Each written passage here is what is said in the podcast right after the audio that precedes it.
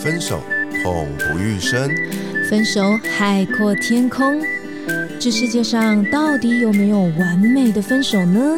我是鼻头大叔，我是胡咪，欢迎收听《分手的九十九个理由》，陪你爱出自由，爱出丰盛。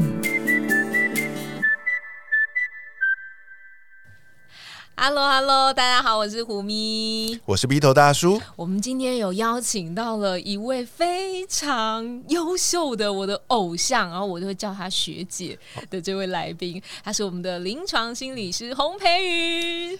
Hello，V 头好，胡咪老师好，还有大家好。为什么我会说那个？呃，培云是学姐呢，因为我很很久以前哦，我就追踪了培云的粉砖，他的粉砖在脸书上面叫做洪培云的心理观察。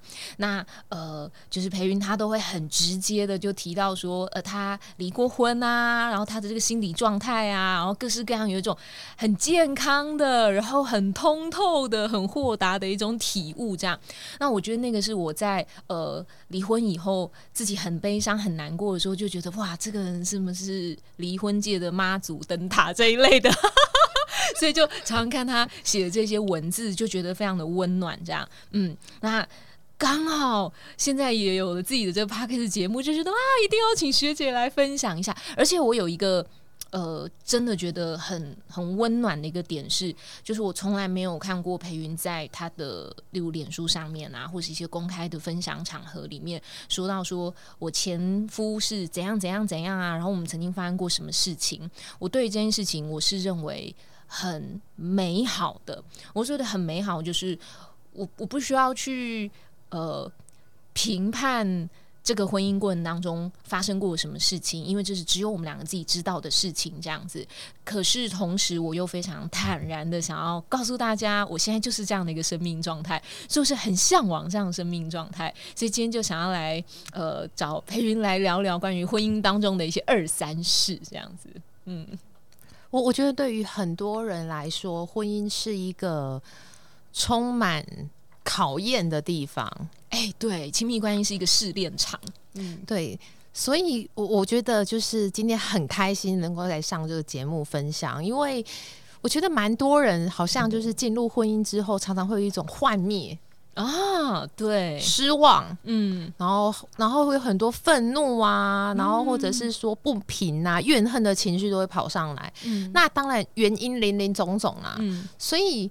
我常常在想，说人为什么会会会距离自己那一个当初原本携手进入婚姻那个快乐的幸福的状态，为什么会距离的越来越遥远？嗯，甚至也找不到原本的自己。嗯，我我觉得这个是一个非常值得去探讨的地方。嗯，也就是说，不管你有没有进入婚姻，或者是你持续在婚姻当中，我觉得能够找回那一份。自己的初心跟快乐是很重要的，嗯，甚至也可以说，我觉得这是生而为人的责任。对，我自己走在这条路上，我有个很深的感触哦，学姐，哎，我也叫您学姐了。好，对啊，我觉得婚姻真的就像学姐说的一样，就是一条路啦，一条修炼场。那我常会有一种。一种景象就是，我们一群人，就是只要结过婚的人都一起走在这条路上。可是你回头去看看周围的这些同伴们，你会发现很有趣。有些人整路都在埋怨，他说：“啊，这条路怎么那么难走啊？啊，好不舒服哦。”那可是你也会看到有些人很开心。那有的人是不发一语的，就是很认真的在走。就是你会看到百百种不同的态度在面对这条路。这时候你就会回头来看看，哎，那我呢？我是用怎么样的态度来走这条路？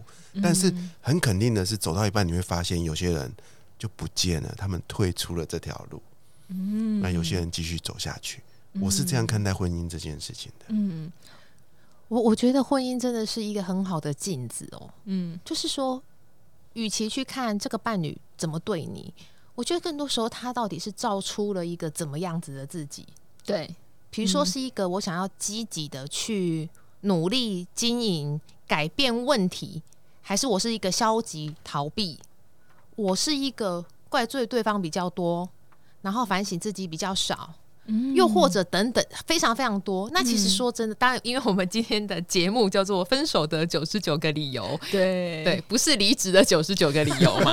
那其实说到底，离婚、离离离职，就是职场也同样都是一个镜子。嗯，只是我们到底透过了哪一个镜子去照见我们自己啊？所以，我们今天其实想要主力哦，想要来探讨一个主题，就是培云有。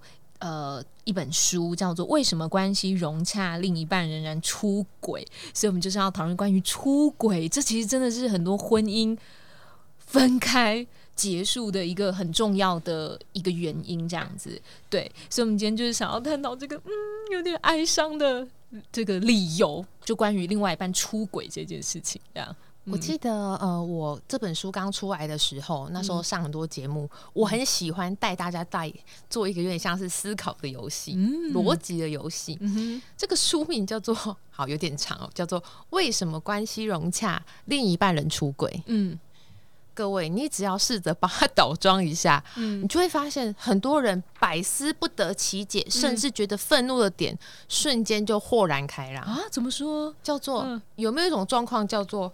为什么关系不融洽？另一半没出轨？嗯嗯嗯哼，所以出不出轨，很多时候不是我们，至少是目前这个社会所认定的原因。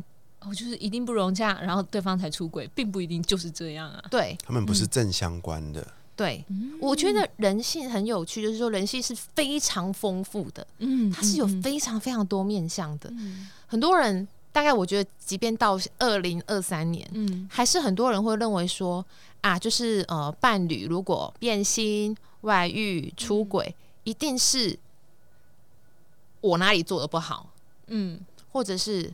啊，结婚太久了，我已经变成黄脸婆了。嗯，然后或者是我啤酒肚，好，如果是男生的话，对，就是一定是我哪里不好，条件变差了，或者是等等等等，才造成对方变形，都先责怪自己。对，就是内归因嘛。嗯，然后如果这样想的人，他其实很快就容易陷入忧郁嘛。嗯，就觉得自己很差劲啊。嗯，然后想要。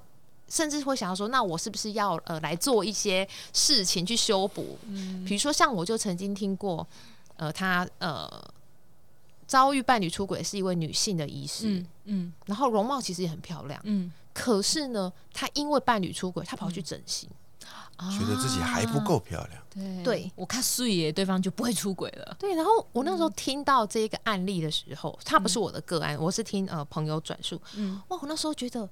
好心疼哦，嗯，也就是说，他竟然可以是一位医师，想必他的学历经历一一定有一定程度的优异嘛。对，那容貌呢？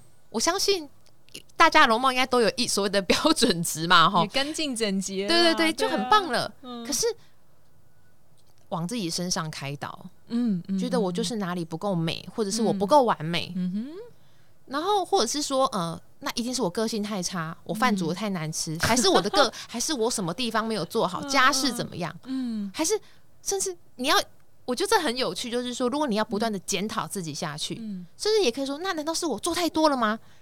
一个人如果要往自己的身上找缺点，一定都找得到，请放心，一定都找得到。嗯嗯嗯，那这个就会形成一种自责、嗯焦虑跟忧郁的循环嘛。嗯，那。不管他是不是真实的原因，嗯，整个人的身心状态就会变得很差。那不然我应该怎么做呢？就是他就已经出轨啦，我就会觉得啊，是不是我哪里不对？我我想不出，想不出还有什么理由这样的。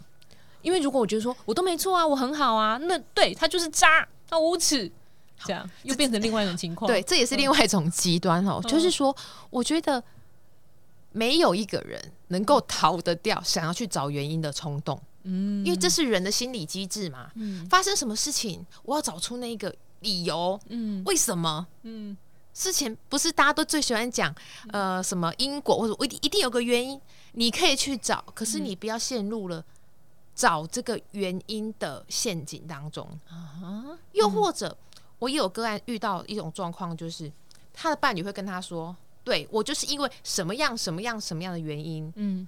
所以我才会跟别人哦，跟我跟外面的人比较有话讲。嗯，很多人他也会陷入好，他会想要找跟伴侣问一个答案，问一个理由。那伴侣可能给了他一个一个解释，一个说明，嗯，他就信以为真了啊。为什么我说信以为真？意思是说，你确定你的伴侣讲给你的这个答案是真的吗？或者是唯一的理由吗？对，就是。就像红玉老师刚才提到，很棒，就是说他不见得是所谓的唯一的理由，嗯，甚至有没有可能？好，我不是要顺便打我的第四本书啦，就是很多时候，也许对方他给你的那个答案是出于心理防卫而说的啊，嗯嗯，我我用我用一个比较跟前面的案例串起来，大家就比较好懂。如果今天伴侣说，对啊，就是因为。呃，你就是结婚之后都不打扮呐，然后就是眼袋变深啊，然后什么身材走样，我才会变心。嗯，哦，然后他就跑去整形，他就跑去呃丰胸，跑去干嘛？嗯，就过了十年之后，嗯，他给你另外一个答案说没有啦，我当初是就是其实真正原因是什么？嗯，那你不是白搭了吗？也就是说，其实我们自己在为什么我说心理师的工作，它就很像是一个怎么讲？呃。看了很多人生故事，因为我们是看的很长，嗯，前面哦，前面事件的发展是这样，可是过了三年、五年、十年，你慢慢去拼凑起来，嗯嗯，你到底要怎么去应应生命当中的这个坎，嗯，可能都没有办法以当前你收集到的资讯去做一个最好的判断，嗯，但永远都是我在每一本书都提到，就是，嗯，不要走向一个至少是呃。至少不要走向一个是伤害自己的嘛。嗯，比如说，通常遇到伴侣出轨、外遇，情绪都很愤怒嘛。对，常常有状况叫做我要玉石俱焚。嗯，要死大家一起死。对，或者是说，好，我真的是听过然后这个不是不是我的个案，但是我是听从朋友那边转述的，做到真的还蛮。该说激烈吗？就是我们现在不是都会喜欢使用一些什么脸书啊、IG 什么，嗯，截图，对，截图，然后发脸书，嗯，然后呢，这个啊，先生跟太太他们又是同公司的人，哇。哇，大家都知道了，对，就大家都知道，他把那个对话记录、行车记录器什么全部都公开，天哪！然后我我我要讲就是说，也许。所谓的报复，因为在我书中有提到嘛，很多人也许在很受伤的时候，会有很强烈的报复情绪。对，这是无可厚非，因为这就是人性。你让我这么难过，我也要好的戏，我要让你知道我有多痛苦，类似这样。嗯，可是通常报复真的就是那一时的爽快。嗯嗯，其实蛮多人他可能在报复之后，嗯，会觉得说，哎，我怎么会做这样的事情？嗯，我好像变成了好像我当初。信誓旦旦我不会成为的人，嗯嗯，又或者是说，很多时候这个报复的举动，他也会殃及无辜嘛，嗯嗯嗯嗯嗯嗯嗯哎，我我真的有听过这样的例子，哎，就是我身边啊有一对朋友，他们也是，就是其中一方先出轨了，嗯，另外一方伤心欲绝啊，嗯，可是他就觉得 不甘愿，你猜他做了什么反应吗？他也跑去出轨。然后呢？离婚，然后他也跑去出轨，而他的出轨并不是因为有那个对方是他多喜欢他纯粹只是个报复。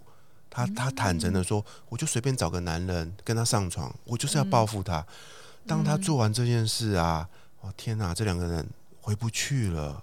嗯，所以如果遇到另外一半出轨，是真的。回不去吗？或者是其实可能还是回得去呢？有这有没有什么比较好的建议啊？其实我在书中有有针对这个部分有特别写了几个几篇哦，就是说，因为大家一定很好奇，出轨的人可以原谅吗？嗯，出轨真的还能够回到过去吗？嗯，当然，光是出轨这个事情就可以分得很细。嗯，意思就是说，他是第一次出轨还是？从出轨很多次，所谓人家说的惯犯，还有他的出轨的对象是你完全不熟塞啦，还是天哪？他跟你的闺蜜，他跟你的兄弟？Oh my god！就是说，你会发现 出轨一旦细分下来，那一个痛楚的程度，还有很多你可以就是加叠上去的，有付钱的没付钱的这种。就像我们去吃麻辣锅，他会问你超辣、狂辣还是小辣的，对不对？对。然后我印象很深刻，就是我记得我那时候在呃个人脸书去分享关于关于出轨的一些我的看法，或者是我的一些就是个案的故事的时候，我记得好像很就有人问说。你遇过最扯的是什么？嗯，出轨的对象最扯是什么？我记得我应该是有在呃脸书写过，嗯，啊，这就真的是我的个案的故事。嗯，我的个案是当然就是女生这一边，她先生出轨的对象就是这个女生自己的妈妈，也就是岳母。啊，这不是连续剧才会有的情节吗？哇，God，这真的。都不知道要不要原谅嘞？怎么回头啊？所以你知道吗？我那时候看我这个个案的时候，我觉得我好心疼的是，不只是他的生命故事，就让人家觉得天哪，这到底是几倍的打击，而是你看得出他整个人生已经被摧残掉，大概至少八成了。因为他的外形就是他后来就是染上了酗酒。啊，所以他常常就是可能因为喝酒之后可能迷迷茫茫啊，然后容易跌伤啊，所以他身上有很多的伤口，嗯嗯嗯，是新伤未愈，旧旧伤未愈，新伤又来，嗯，然后他又后来又有躁郁症，嗯，就是你会发现很多东西这样子加成起来，你会觉得天啊，这个打击到底到底该怎么修复才好？然后当初那个那个那个创伤到底？真的不是一般人可以承受的，所以我们很难去建议对方说你就原谅他啊，或者是那你就跟他离婚呐。这个真的是要看他的情形。嗯，对，因为很多时候，呃，其实很其实应该这么说，我觉得每一个人他心中其实都有自己的答案跟尺。嗯嗯嗯。所以当别人会跟他会跟他说啊，你就忍一忍啊，或者是说那你就立刻跟他离婚啊，很多时候可能没有办法真的贴近他当下的。嗯，感受跟需求，嗯嗯，比如说，搞不好这个人他是第一次，呃，他的伴侣是第一次出轨，而且对方也有心要修复的话，有心要回头，那劝离婚的人，其实某个程度上就会带给当事者压力嘛，嗯嗯，就是他可能也希望能够跟对方一起。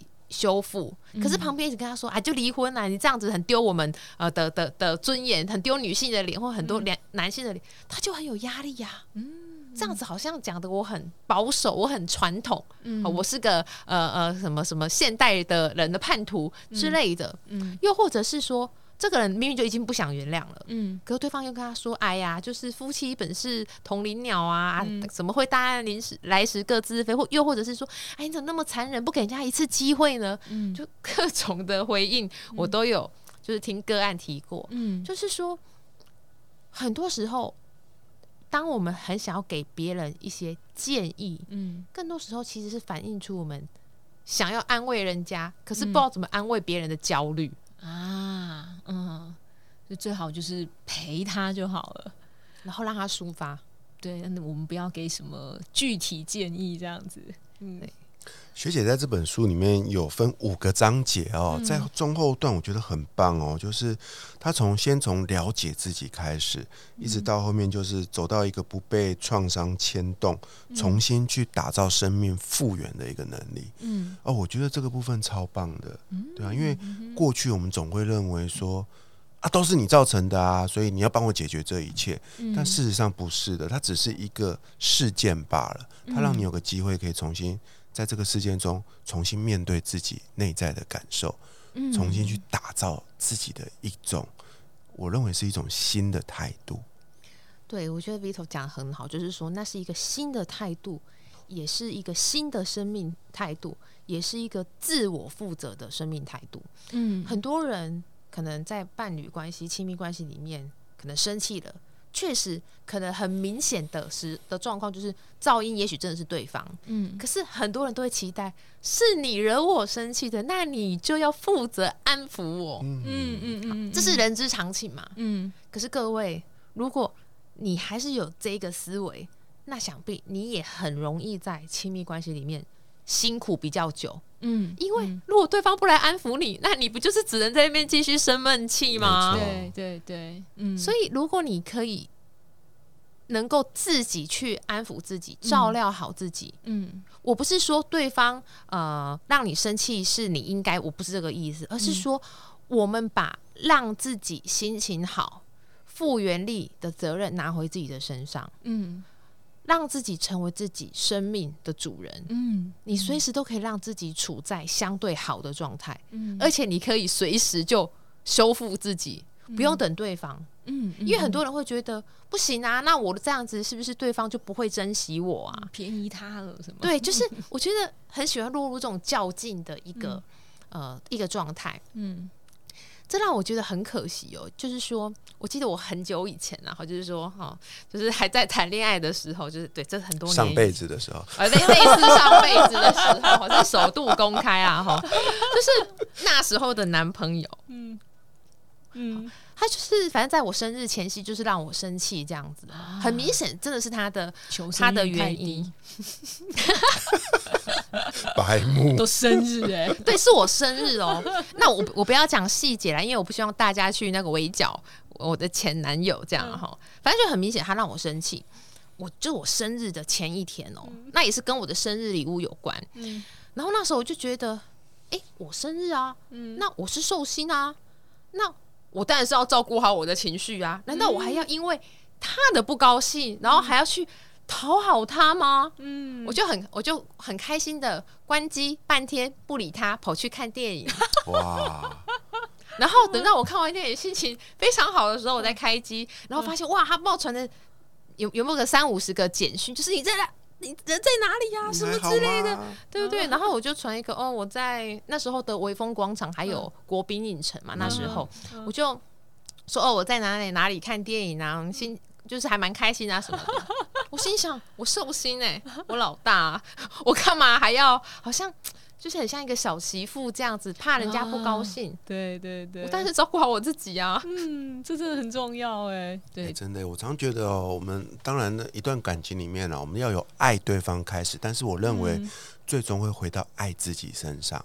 嗯，而两个人呢，够成熟，都懂得爱自己的两个人，都可以在对方的身上去感受到那种真正的爱啦。你们的关系就可以持续的走下去。对啊，但是。就是我觉得那是一段生命的学习的过程啊。嗯，我我觉得生命的学习过程啊，真的都是透过这种很亲近的关系来的。嗯，为为什么人家都会说啊，婚姻就是一场修行啊，然后等等之类的比喻应该很多。因为其实说说白这个道理超级简单。嗯，如果关系不够亲近，你不会痛。对，你不会痛，你就不会学到东西。嗯，真的。嗯，对，所以我觉得那个很珍贵的地方就在于。当你觉得痛的时候，你应该要有一种类似小灯泡亮起来的感觉，叫做“我的生命在提醒我学什么吗？”哎，这个很重要。对，嗯，是不是有什么东西是我的习性、我的惯性，然后有我的盲点？嗯，是我还不懂得爱人吗？又或者另外一种状况叫做，是不是我不懂得爱自己？对，嗯，我我。要时刻保持一份对爱的觉察啦，嗯，对啊，不是像谈恋爱的时候，总是把所有的喜怒哀乐全部放在对方身上，那你会很痛苦，像个芭比娃娃一样。对，就是说我我觉得爱人跟爱自己都是很重要的，嗯，可是你有没有在那个呃学习爱人跟被爱的过程当中，保持一份当然不容易哦，叫做亲民的一种觉知。这非常重要。我们前一阵子收到一个那个读者的回馈，然后就是听了我们前几集的节目嘛，他就说他感觉到很疗愈，很疗愈的原因是因为因为我最近刚分手，然后他就很难过。然后分手，他光是分手，他就觉得，因为是对方跟他提分手，他就觉得。我是一个被分手的人，他就觉得他自己有一个这个标签，他就觉得很难过。然后对方跟他说：“因为我觉得跟你在一起，我好像没有成长。”这样就对方这么告诉他，所以他就是更觉得说，好像问题是出在我的身上。这样对，因为他说他想要呃专心的考试，他想要去考研究所，所以呢，他就把工作辞掉。那他觉得自己可能很投入在这个考研究所当中，也许是这样吧。他没有说非常仔细，但总之对方就会觉得说，因为这样我好像觉得跟你之间彼此没有成长。然后我就问他说：“那我想问你，你自己认为你去考研究所，是因为你对于这个求知很感兴趣，还是其实你觉得你不够好，你得要有一个学历或什么的才是证明你够好？”他说：“哎，好像是后者。”就是需要学历才觉得自己够好，所以我说这也挺好。其实你有一个觉察，就是你自己其实内在一直觉得自己不够好。他跟我说，他觉得对方很棒，对方是男生啊，他是女生，对方很棒。所以我如果被分手了，我再也遇不到一个这么好的人怎么办？那我说，可是如果你自己的内在状态没有调整好的话，你真的遇到再好的你都接不住。对，就会像有点像你现在这样状况，所以你必须要真的有刚刚培云说的那种自我的很清明的观察，然后我就传了一段话给他。那段话就是裴云今天才在他的粉砖分享，真的哦，就是今天裴云在他的粉砖分享说，他要有一个即将有一个叫做自我疗愈课的课程，然后他在里头写到那个自我疗愈课的课程里面，就说，呃，我们会面对一段关系的结束嘛，尤其可能是婚姻，有时候可能是亲密关系，但是你。有没有问你自己是不是准备好了？有办法再进入下一段的亲密关系吗？那你的这个心态是怎么样？然后就把那一段话就是传给他，然后说是这个洪培云心理师写的话，他就说啊，他觉得很温暖，对他感觉到他看到这个有一种被疗愈的感觉，也有一种好像。去回头去关照自己的内心，对，就是年轻的女孩子。所以我看到朋友这个就是一个自我疗愈的课程要上线的时候，我认为真的是走在亲密关系里面的人都可以要先从自我认识开始。这个就是课程里面的第一个章节，就是从认识自己开始，然后去理解自己到底现在状态是什么。对我就应该让培云自己说一下自己这个课程的规划是什么。就是我觉得一切真的都是天时地利人和，就是说。我以前真的也没有想说，哎，特别要来开课。就是我说过嘛，我的粉钻自己都说，我就是其实天性还蛮向往那种闲云野鹤，就是这样，哪里 哪里悠闲哪里去这样子。可是真的就是说，我自己在心理治疗的过程、工作的过程当中，好多人都一直卡在情商，嗯，原生家庭的伤走不出来，都说自己不够好。对，觉得自己不够好，而且我觉得不知道这位呃读呃读友就是听众，如果有机会听到这一集的话，我好想跟你分享哦，就是说我们一定要终其一生学到至少一件事，叫做永远不要用别人的反应来决定你自己的价值。嗯嗯，他给你的分手理由，可能也不是唯一啊。对，可能也不是唯一。嗯，而且。这也是我觉得我刚才好想要好不能说插话，因为我觉得胡咪老师的声音好疗愈，好好听。就是说，我觉得很多人心中的那个没有自信，觉得自己不够好、不够优秀、不够完美，所以可能会透过很多外在的追求，学历呀，或者是金钱收入啊，或者是漂不漂亮啊、瘦不瘦啊，就是这一类的。嗯。可是我好想用一句话直接完胜哦，叫做。我们不需要别人在我们身上贴贴纸，嗯。嗯嗯嗯我们不需要别人去盖一个政治标章，叫做啊，对，优秀认证，嗯，博士、硕士，对我们不需要这种东西了，嗯，再也不需要了。所以我要讲，就是说，如果你可以从，比如说像我的自我疗愈课里面，去更认识自己，而且那个认识自己是真正去认识你的内在价值，你的自我价值，你能够从。自我疗愈，然后开始能够接纳自己，并且肯定自己，嗯，并且爱上你自己，嗯，哇，最后的结果是重新爱上你自己。那个爱上你自己真的不夸张，叫做你每一天醒来，你会觉得我是期待这一天开始的。嗯嗯嗯，我看着镜子里面的自己，我觉得自己。蛮棒的，我哪下碎了呢？对不起，我要告这些胡咪老师。告哎，对，就是这样哦，觉得自己很不错，嗯，自己能量很充满，嗯，然后就像自我疗愈课里面的第二章，嗯，接纳自己的脆弱和不完美，嗯，我有特地在不完美那边加个引号，嗯，意思是所谓的不完美其实是你的特点。啊，所以我才加一个引号。我的不完美其实是有另外一层意义的，这是你独特的，这是你的特点，这是你独特、独一无二的地方。如果每个人都很完美，那我们就是罐头啦。对我们就是芭比娃娃，长得一样，对，每个人都一模一样。啊，那嗯。那我们为什么这一世还要来存在？那有别人就好了嘛。对啊，所以大家都一样，对，所以我觉得一个人如果能够真正的认识自己，嗯你才可以重新看见你早年以为二十几年、三十几年，甚至四十几年，你以为的不完美，嗯其实是你的独一无二的特点。嗯而你唯有认识你独一无二的特点之后，嗯，你才能够爱上自己嘛。对对对，真的，我就是有那个辨识度啊，对不对？我就是长得丑啊！每次林品熙，你给我听着，你每次录节目就说我很丑，但是就因为我很丑，才能跟你搭档，好吗？你这一集上架可以艾特一下他，说你在第几分钟有提到他。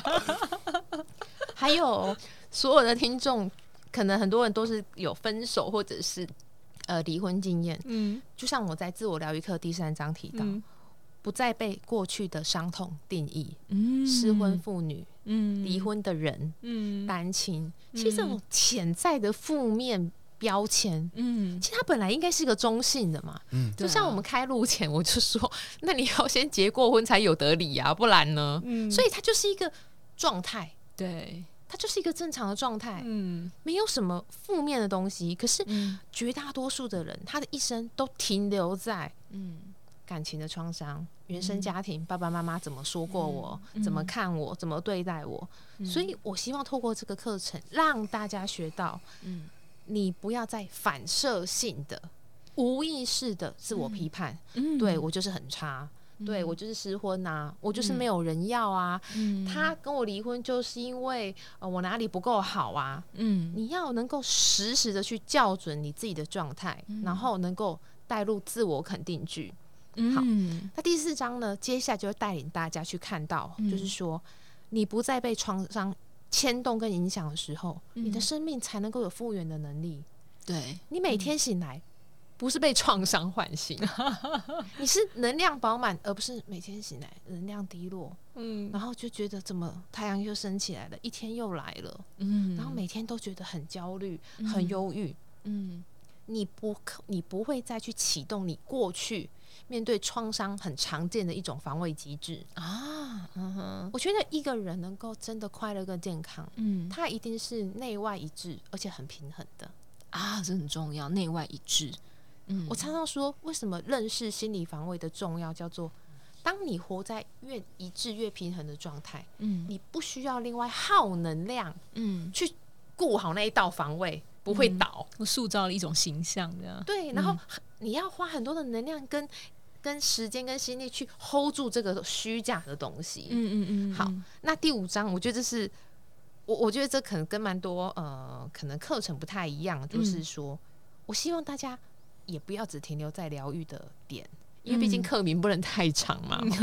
我觉得每一个人一定都内建嗯一个能够幸福的能力。嗯，那我希望透过自我疗愈课，带领大家活出幸福的这个真正的能力，嗯，因为我们不能只停留在啊，对，那我们就来疗伤就好了，嗯，我们就来呃停留在原地，但一起都疗伤就好了。嗯，我觉得生命应该是可以往前走，嗯。而且可以走向那个所谓的美好、嗯。那个丰盛。嗯。而且我我真的很有感，就是说，其实我有很多话，真的都是好几年前就写了哦，嗯就是有一个灵感飘过。嗯，我现在回顾的时候，我觉得天哪，我怎么会写出那样的话？叫做就是仙姑，对，我怎么倒跑啊？帮我踢一下这样。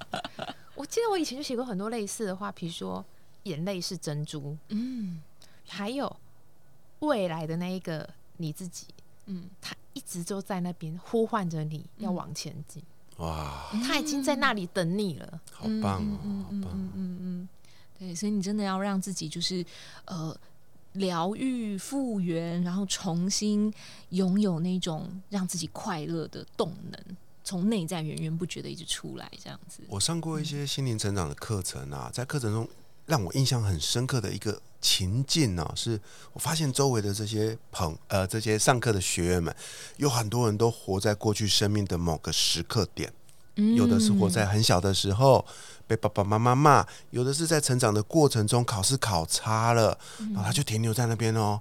他灵魂啊，一部分就留在那了。那有些人是在关系中挫折了，他就停留在那边。所以我觉得他们就有点像我们以前说的这个七魂六魄少了一些，都留在那，你知道吗？而那个六魄，对啊，然后那个那个。哎，我怎么记得是三魂？哦，对不起，多了好几个过。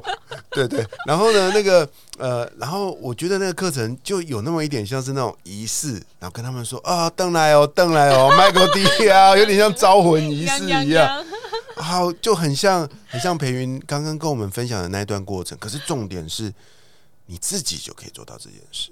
对，你只要自己到你的心灵的深处跟他说，哎，该过来，我在这边等你很久了。你是有勇气跟能力从那个时空把自己拉回来的。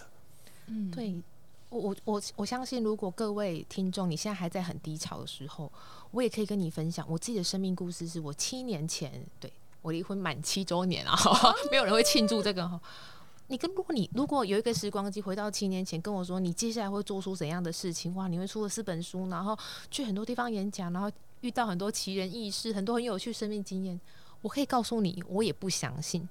我说七年前，嗯，可是我就是一直不断的往前走，不管怎么样，嗯，我我记得我我应该到底是在哪个专访还是什么，我都有提过，就是说我自己的座右铭之一啦，叫做哭我要边哭边跑，就是我不会停留在原地哭，就是就算哭我会一边一边往前走就对了。嗯嗯嗯嗯哼，我我我觉得就是你可以慢慢的移动，可是就是让自己。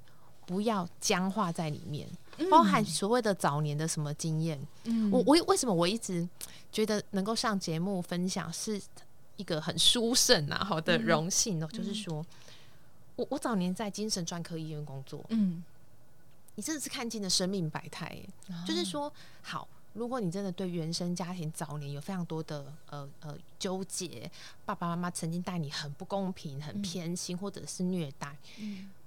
我不是说你一定要能够做到原谅或是什么的，但是我觉得你至少能够做，就是怎么去放过自己，让自己比较松一点。嗯，意思就是说，我真的看到很多个案，都让我很心疼的地方是在于说，有些时候你所怨怪的那个对象，他都不在了。嗯，因为年纪很大了，对啊。那那如果你一直停留在那边，第一个你也等不到他跟你道歉啊。对，嗯。那你的生命应该是想要前进的吧？应该是想要到一个好的地方吧？所以我觉得这就是说，我们怎么透过不管是你要来上课，你要听 podcast，或是你要看书，或者是各式各样的呃方法，帮助自己的生命，就很像你煮一锅汤，嗯，你持续放新的料，这个汤的味道才会改变嘛？对对对，没错。嗯，哇，培云的这一堂自我疗愈课的课程，目前正在做这个问卷的调查跟收集。对，我们也会在本集节目的这个介绍里面附上这个链接哦，欢迎大家都可以来填写这一份问卷。嗯，对，希望呃，就是大家填写问卷，可以让我们更知道，就是说这个课程的呃内容的细节，可以怎么样让它更丰富、更完整。OK，那听说今天培云还特别为我们挑选了两本。参考书目哦，要来帮助大家走出这个分手的伤痛。请问是哪两本书呢？我我自己在呃七年前离婚之后，我看了很多相关的书 哦，就是东西方的书，我这看了很多。我觉得有两本在我心中真的很棒，也很经典。一本是黛比福特的《重新看离婚》，这本书已经绝版了，所以各位如果有兴趣的话，可以去图书馆借阅。嗯 OK，重新看离婚，那个心是。啊，爱心的心哦，对，是内心的心，内心的心。然后另外一本是现在你都还买得到，叫做《灵性伴侣关系》。嗯，灵性伴侣关系。嗯，这两本书我都没看过，所以我待会录完节目，我就要赶快跑去来去找了。这个这个临床心理师推荐的书，一定是超厉害的。嗯，然后今天我们还收到了一个小礼物，这个小礼物啊，它是一本小手册，就是如果呃，比如说你像。Vito 大叔啊，对，还刚刚离婚。不过我觉得这个都是自我界定啦。如果你觉得你离婚了三年五年也还没好，那你也还一样，你可以就是找到有一本小手册哦。这本小手册是裴云写的，叫做《好好爱自己：写三封信给离婚的你》的一本这个手册。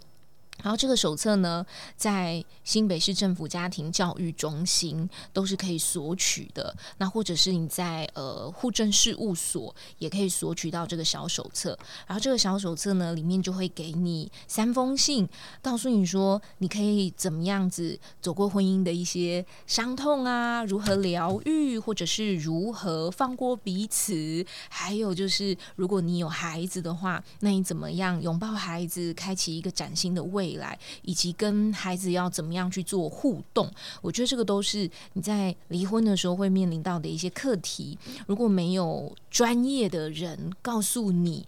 然后你也正在有点不知所措的时候，这本小手册你也可以把它找来看。